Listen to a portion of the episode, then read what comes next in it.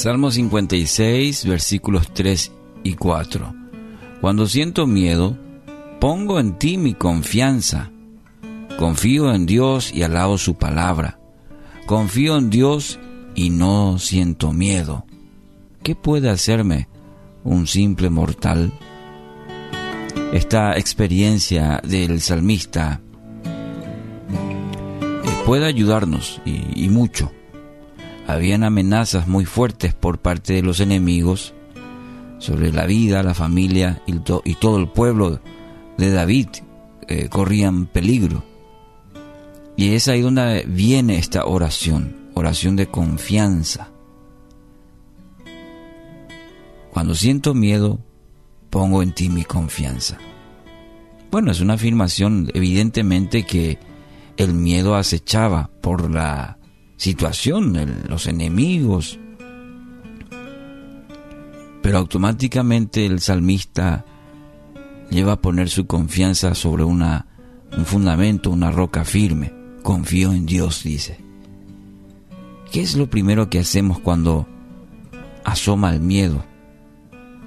Quizás para muchas personas empezar un año nuevo, con los desafíos, produce miedo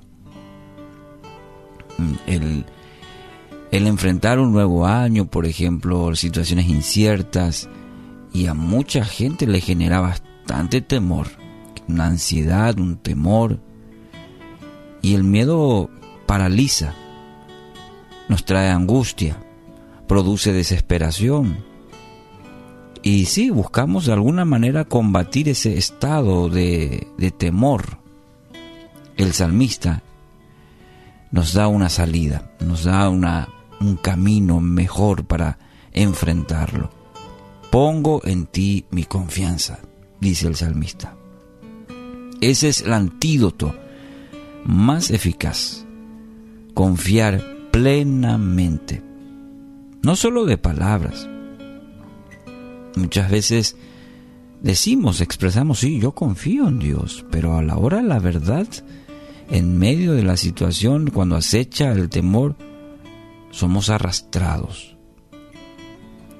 Tenga en cuenta que esa situación está evaluando la situación cuando afrontamos, ya sea que hoy estamos en medio de ella o que en este tiempo tendremos que atravesar situaciones en donde nos trae temor. Y esa situación ¿qué es lo que hace? Evalúa si realmente estamos depositando toda nuestra fe en Dios. Aquello que profesamos que confiamos en Dios se va a reflejar en, en la circunstancia que atravesamos. Spurgeon dijo una vez, pero confiar en Dios cuando las razones para alarma son muchas y agobiantes es la fe vencedora de los elegidos de Dios confiar en Dios cuando las razones eh, son, son realmente muchas, agobiantes, pero la fe verdad vencedora de los elegidos de Dios es aquellos que realmente confían en Dios. La fe no es simplemente un sentimiento, una proclama de que todo va a resultar para bien. Debe ser una convicción de vida, de lo más profundo de nuestro ser, esa convicción que brota de lo que Dios mismo ha dicho, bueno, será.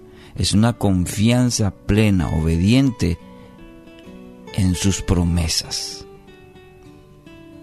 Entonces, quizás uno se pregunta, bueno, pero ¿cómo puedo aumentar esa fe? ¿Cómo este nuevo año puedo aumentar eso? Romanos 10:17. La fe es por el oír y el oír por la palabra de Cristo. No va a ser algo automático. No va a ser por cuanto usted vaya a la iglesia, sino eh, realmente se activa por el oír y el oír la palabra de Cristo. Claro, el ir a la iglesia, el cultivar una intimidad con Dios, todo con la suma de ello, el oír la palabra de Cristo, va a resultar en una fe fortalecida. Note que esto es lo que aplica el salmista al decir confío en Dios y alabo su palabra, dice el salmista. Está declarando, está manifestando la palabra, porque estas palabras son promesas seguras para cada uno de sus hijos. Las mismas palabras de Dios para Josué, por ejemplo, lo son para usted también hoy. En Josué capítulo 1, versículo 5. Nadie te podrá hacer frente en todos los días de tu vida.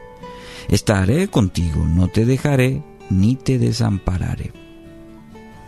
Josué 1.5. Toma esta, esta palabra justamente y haga como el salmista, confío en Dios y alabo su palabra. Y esta palabra entonces es para usted.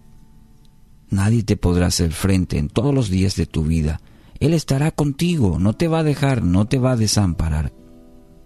Así que hoy, quizás a la incertidumbre de, y lo que trae el miedo, venza en el nombre de Jesús, declare la palabra y viva esa palabra, confiando, una confianza total en Dios y alábelo. Alábelo a Dios porque Él le da, dice su palabra, la victoria.